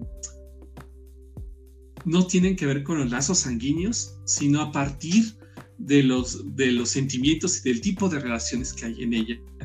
También es una película que habla sobre perdonarse a sí mismo. es una película que habla también de descubrir a, uno lo que quiere ser. Y esta parte me gusta mucho porque hay una parte en, Hugo cuando pues, el niño está abandonado ¿no? en la estación del tren. Y a él le gustan mucho las máquinas. Entonces dice eh, Hugo que él piensa que es como un engrane. Un engrane tiene un propósito en una maquinaria. Entonces todos en la vida deberíamos cumplir la función dentro de la maquinaria total que sería la sociedad y deberíamos de permanecer en ella. Entonces dice Hugo que él, él está buscando, o sea, qué función cumple dentro de este gran gigante. Eh, también habla sobre la amistad y también incluso hasta eh, hay una especie de villano, no sé si lo recuerdan, que es un policía, que también su historia, porque está ambientada después de la Gran Guerra, es decir, la Primera Guerra Mundial, me parece. Entonces también habla habla de, entonces es una película que habla de superación personal en varios, en varios niveles, en todos los personajes, incluso hasta de los extras que hay en la estación del tren, unos ancianos que tienen unos perritos, Entonces yo creo que es de las películas que al final cuando uno la termina, sí te terminas llevando una sonrisa, este, en varios niveles, ¿no? Y conectas muchísimo, ya sea con el personaje central, con la familia del cineasta, o con alguno de estos extras, ¿no? tiene de todo la película, tiene aventura, tiene comedia, tiene acción, es nostálgica y al final sí te saca una gran risa. Entonces yo creo que hablando de la primera película, de la pregunta con la que empezó Emma de el cine y la vida, yo creo que esta película cumple muy bien esos requerimientos, porque se dan cuenta, habla del cine y uno lo estamos viendo también, está viendo una película. Y estamos viendo parte de la historia del cine también. Entonces, ¿Qué les parece a ustedes? No sé quién quiera comenzar. ¿Emma? Sí, sí, sí, para que, para que cierre nuestro querido párroco. Pues fíjate que es una película que yo tuve que ver dos veces. y esto se, eh, eh, esto se debe a que la primera vez que la vi, la, y la iba a ver en 3, d Y eh, digo, ya era 2012, ya las películas ya no eran en carrete de película. Este ahora sí que el disco duro que se conectaban para poner las películas se rompió. Este, se quemó, mejor dicho, se quemó. Entonces, yo cuando vi el efecto de que se quemó, yo dije, ¡ay, qué peliculón, ¿no? y resulta que se había quemado un disco, el disco duro donde tenían la película. Qué conceptual, güey. Sí, yo dije, no, este Scorsese como siempre, ¿no? Innovando en el cine. Porque aparte esta es la, primera y única película de Scorsese hecha para eh, el público infantil, ¿no? Eh, para los niños, de hecho. E, es, una celebración de, de, Scorsese a los niños, digo. Este, este, también está Godfellas, pero... pero pues yo no se la pondría a los tan niños, ¿no? ejemplo. Taxi Driver tampoco. Infantil, sí, claro. Este, ya después la volví a ver. Ya la volví a ver, ya no la vi en 3D porque dije, no, no vaya a ser que se queme otro disco duro. A mí lo que me gusta es que es, e, es una historia que retrata, eh, por un lado, como, como bien lo mencionas, ¿no? Toda esta formación de, de estas, de, estas de esta familia que va formando Hugo, Hugo Cabret, ¿no? A, a, partir de pues todas las amistades que va haciendo, ¿no? Y que incluso eh, hasta terminan eh, eh, involucrando a personajes que, uno ni se imagina, por el otro lado, creo que esta obra que está basada en el libro homónimo se me hace muy bella porque también retrata un, poquito cómo era la vida en la posguerra, ¿no? Cómo era la vida dentro de los países que terminaron pues participando en la Primera Guerra Mundial y que muchas veces eh, eh, uno al, tomar las clases de historia, ¿no? Al, ver las clases de historia, pues te mencionan el gran conflicto, ¿no? Pero no te, no te mencionan pues los desafíos de toda la gente que vivió en estas posguerras y que muchas veces tiene que ver con que ah, eh, era gente que vivía en una condición socioeconómica muy precaria, ¿no? Y que a partir de estas redes de apoyo que, formaron, pues fue como fueron saliendo adelante, ¿no? Es una película que habla mucho sobre el tema de la tecnología y si no, pues ahí, ahí metí la foto del, automatón, de, este, de estos precursores de la robótica, ¿no? Que hoy en día la robótica es un tema muy, muy impresionante. Y creo que lo que a mí me gusta y que tiene que ver mucho con, el feeling de la película. Es que es una... no sé si nombrar que tiene este metarrelato porque resulta una, una celebración al cine. A los orígenes del cine a través de, cierto personaje que aparece y cuya vida es una de las vidas más... Este, no, no es spoiler, no, no, voy, a, no voy a sacar el spoiler. Pero es una de las, es una de las de los personajes más visionarios de todo el siglo XX, ¿no? Técnicamente este, este personaje es el padre de la ciencia ficción en el cine, ¿no? También es el padre de las películas de terror en el cine, ¿no? Este, no les voy a mencionar quién es, ¿no? Pero, eh, eh, y, este, pero no es Scorsese. y cómo eh, al final la vida de este personaje termina en una completa austeridad y que por mucho tiempo su, su obra, eh, o una de dos, o se perdió, o, el legado de este personaje dentro de la historia del cine se fue perdiendo. Pero no, no he dicho quién. ya contó toda la vida, Pero no dije de quién, todavía me pueden decir este. En esa, en esa época habían muchos directores, ¿no? que ahora les toca a ustedes adivinar. Ay, Dios mío. Pero este es una, es una, es una historia que resulta maravillosa, ¿no? Y un homenaje tremendamente bello que hace el propio Scorsese al, cine. Entonces, eh, y que muestra pues esa gran virtud del cine, ¿no? Que de la que hablábamos y, por la cual nos brinda dicha. No solo es un medio que nos hace sentir bien, sino que nos brinda perspectiva sobre la vida misma e incluso nos permite tener esa mirilla sobre el pasado. Quizás no tan chévere como un libro, pero que sí resulta tan, tan emocionante como, pues como ver eh, la llegada de un tren a la estación y ver cómo la gente en la feria se salía porque pensaba que era real.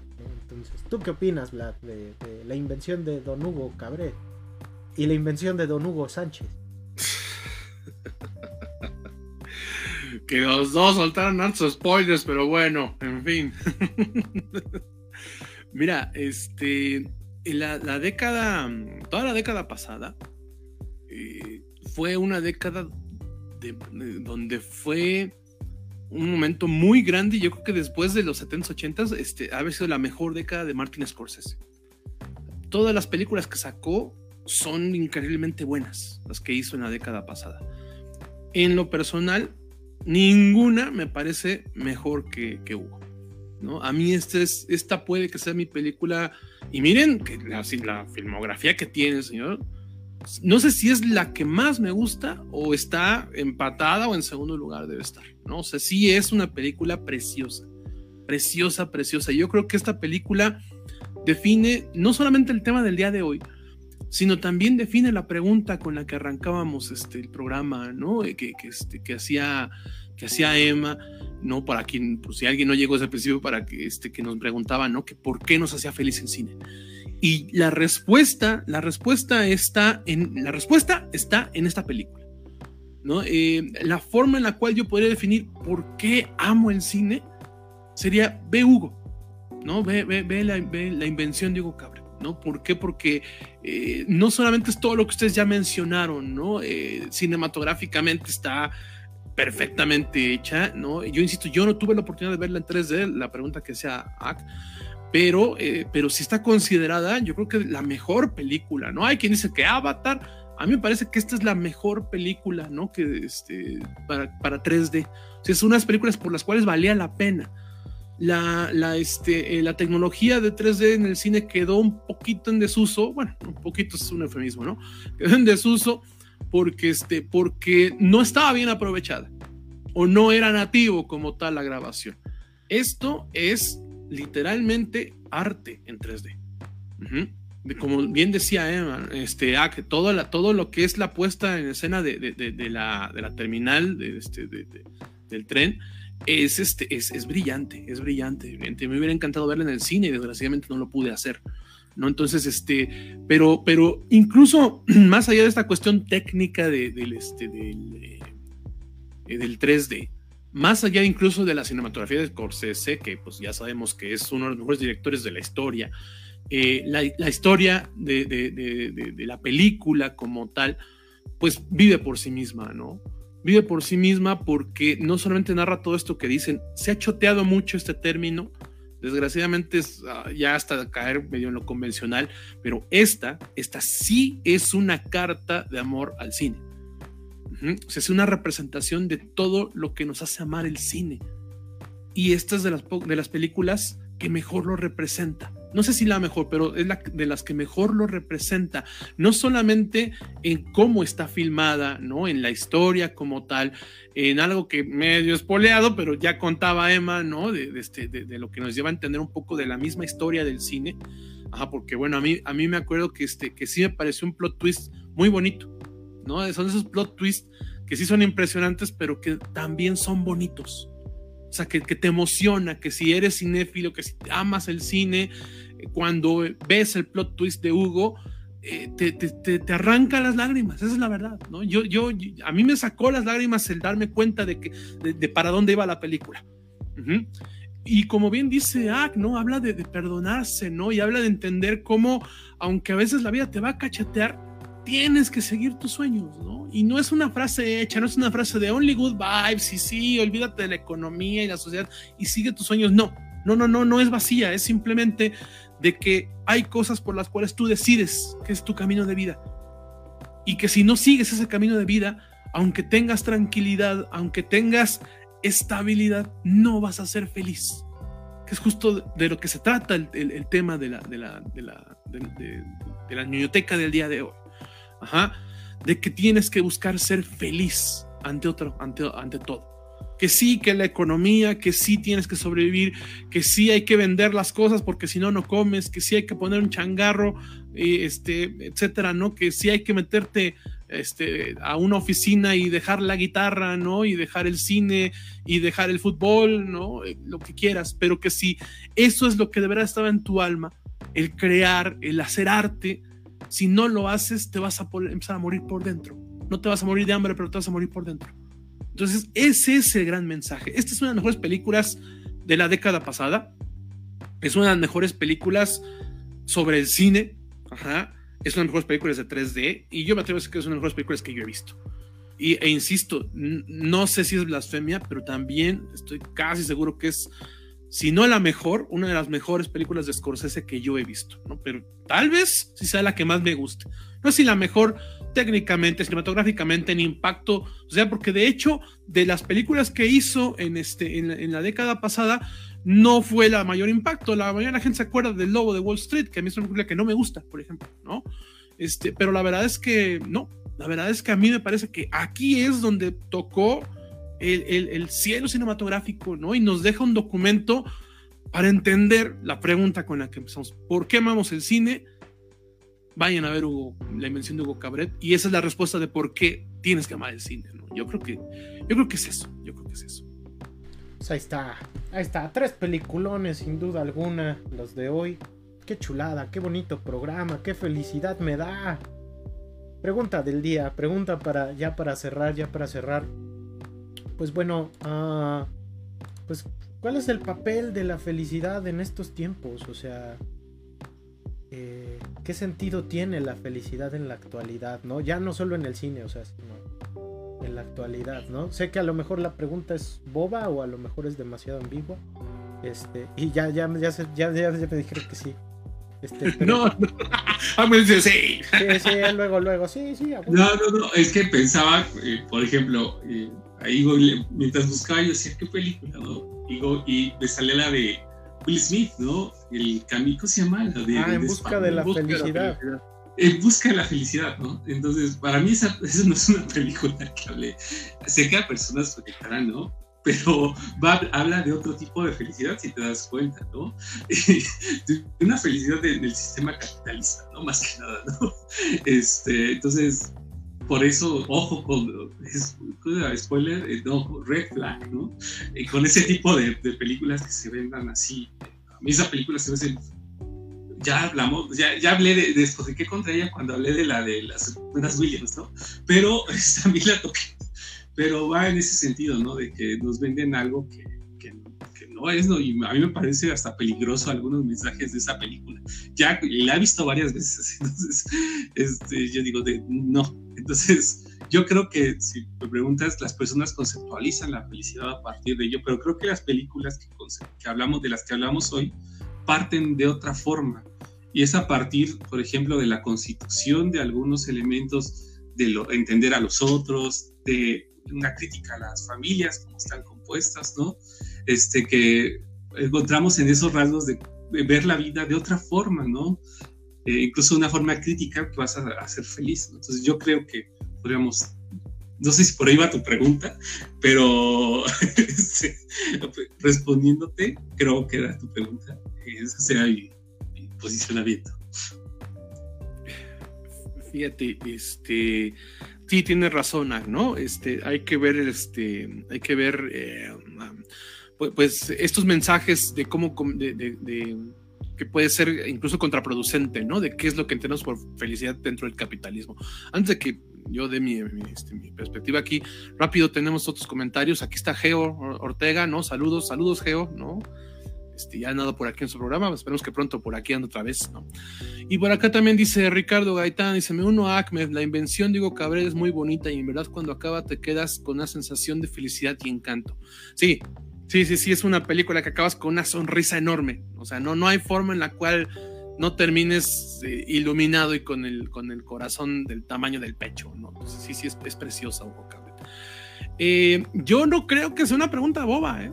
lo que decía Emma, ¿no? Tan, tan no lo es que los grandes filósofos de, de, nuestra, de, los contemporáneos, están hablando de esto. ¿No? O sea, el, debate de Zizek y de este, Peterson era sobre la felicidad, precisamente, ¿no? Eh, Byul Chung Han lleva como cuatro libros hablando de esto, precisamente. Entonces, y, tiene que ver esto precisamente con lo que decía Ak, ¿no? Que, que, que el problema de la felicidad es que es cierto, tenemos que buscarla, tenemos que ser felices en esta vida. Eh, es complicado, sí. Eh, es más difícil que decir, tú puedes, sí, también. El problema es que llegó, y perdón que cada programa, ya saben que somos medio rojillos aquí, ¿no? Y medio chairos, pero este, que, el neoliberalismo convirtió en un producto la felicidad. Y entonces eh, te dijeron que, tus derechos laborales eran, eran este, nada más válidos si trabajabas más. ¿Y por qué? No por tus derechos laborales, sino porque era la única manera de alcanzar la felicidad. Y entonces, desgraciadamente, ya en este siglo, en el siglo XXI, ya no nada más estamos hablando de una cuestión de la felicidad a partir del derecho laboral, como planteaba esta película que, que dice Act del búsqueda de la felicidad y que en general ya nos explicaba también, sino que, este, sino que también ahora ya podemos hablar de una cosa que se llama la felicidad tóxica. Es decir, que llega un momento en que ahora todo gira alrededor de que, de, que seas feliz. Pero desgraciadamente la felicidad entendida como este capitalismo, ¿no? Como esta, como, como la felicidad como un sinónimo de poder adquisitivo. Y entonces de esa, no de la, no de la autorrealización, sino del poder adquisitivo. Ajá. Entonces, aquí entramos en este problema, porque entonces todo mundo te está vendiendo de que tienes que ser feliz a fuerzas.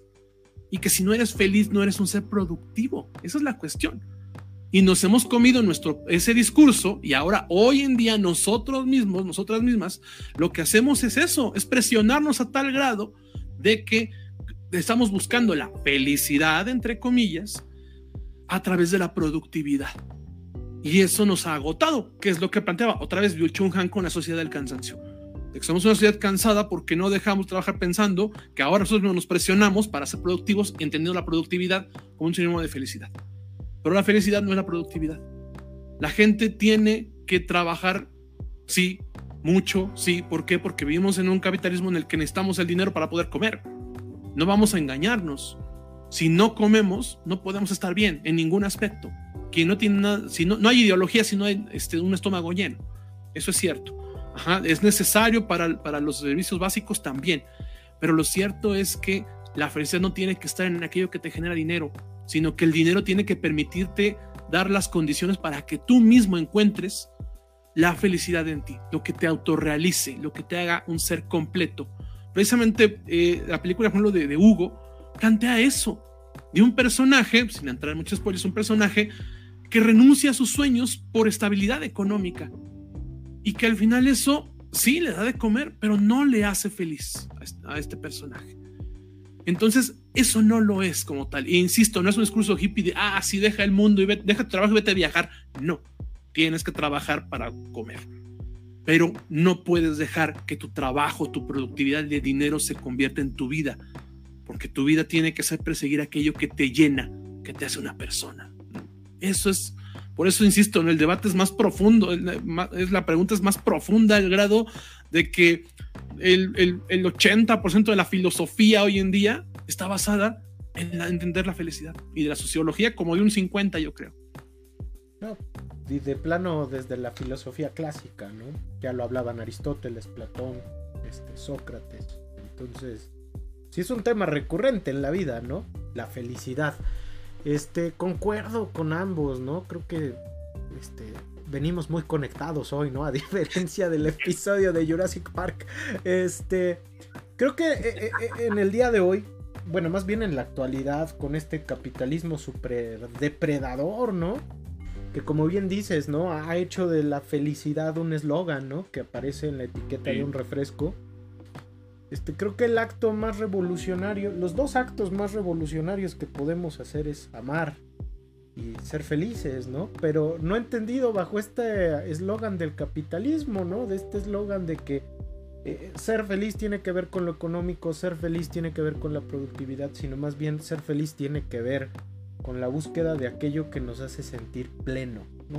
De aquello que nos hace sentir completo, de aquello que nos hace sentir humanos, de aquello que nos hace conectar con este planeta, ¿no? Que, nos aleja de esa alienación en la que a veces eh, vivimos. Si bien es cierto, como bien mencionas, que es necesario el dinero, que es necesario chambear, eh, lo cierto es que también es necesaria esta búsqueda de esta humanidad que a veces perdemos en todo este ensimismamiento, eh, sí, ensimismamiento que vivimos a diario a causa de la chamba, a causa de las corrupción, a causa de las injusticias, a causa también de los problemas que conlleva el dinero. Entonces creo que si hay algo muy revolucionario es tratar de ser felices y tratar de ser plenos y tratar de ser humanos. Y eso es, eso es, eso es el tema del día de hoy. ¿no? Este, pues ahí está, ahí está. Pues vámonos porque voy a llorar. y hay que ser felices. Ya hay que ser felices, sean felices, en serio, sí sean felices, busquen lo que les les llame, lo que sea su vocación, lo que, lo que ustedes los llene profundamente, ¿no? O sea, realmente búsquenlo, ¿no? Si lo suyo es, no sé, este, dedicarse al arte, váyanse al arte, al diseño gráfico, váyanse al diseño gráfico. Si lo, si lo que los hace completamente felices es el bordado, ¿no? O el macramé, este, ver películas, ¿no? Hacer un podcast, ¿no? Este háganlo, en serio háganlo. resulta verdaderamente liberador, ¿no? Entonces, pues ahí está, ahí está. Pues, compadres, ¿en dónde los encuentran? ¿En dónde los encuentran sus fans? Porque ya, ya, ya me dijeron que ya se está formando el, el club no oficial de fans de, de, de, ñoñoteca podcast. a mí me encuentran en Twitter como con doble D. Ahí voy a tutear sobre los capítulos de Hugo Sánchez, ¿no? Este, que. Y sobre la película nos faltó de Space, ¿no? Que salga en Space el domingo. Ah, que nos íbamos limpios por fin. que, que conste que ya no fui yo. Entonces ahí me pueden seguir. Ahí me encuentran en Twitter como El Equilibrista, en Facebook como Vlad Mesa Escorza. Estoy ando, ahorita ando tranquilo, ¿no? ya, ya pasó la época de Polaca, entonces ya podemos ser amigos otra vez. ya no nos estamos ya, ya, no nos vamos a mentar la madre, no se preocupen. Ya te pueden desbloquear. Sí, ya me pueden desbloquear, ya no estoy hablando de Polaca, gracias. Sí, sí, buena idea, ¿no? Ya me pueden ver a seguir, ¿no?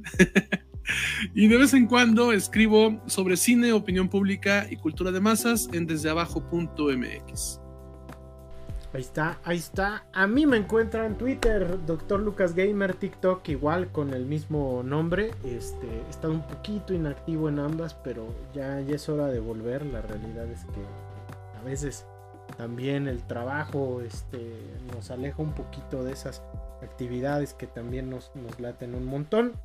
Y pues pueden este, eh, ver Kinésico ahí en el canal 13.1 de la Universidad Autónoma del Estado de Hidalgo, donde ahí hacemos capsulitas sobre cultura pop. Este, acá ya, ya, ya Vlad va a salir, ya va a salir pronto, entonces este, posteriormente ya invitaremos, ya invitaremos a Ak, entonces se va a poner sabrosona la cosa.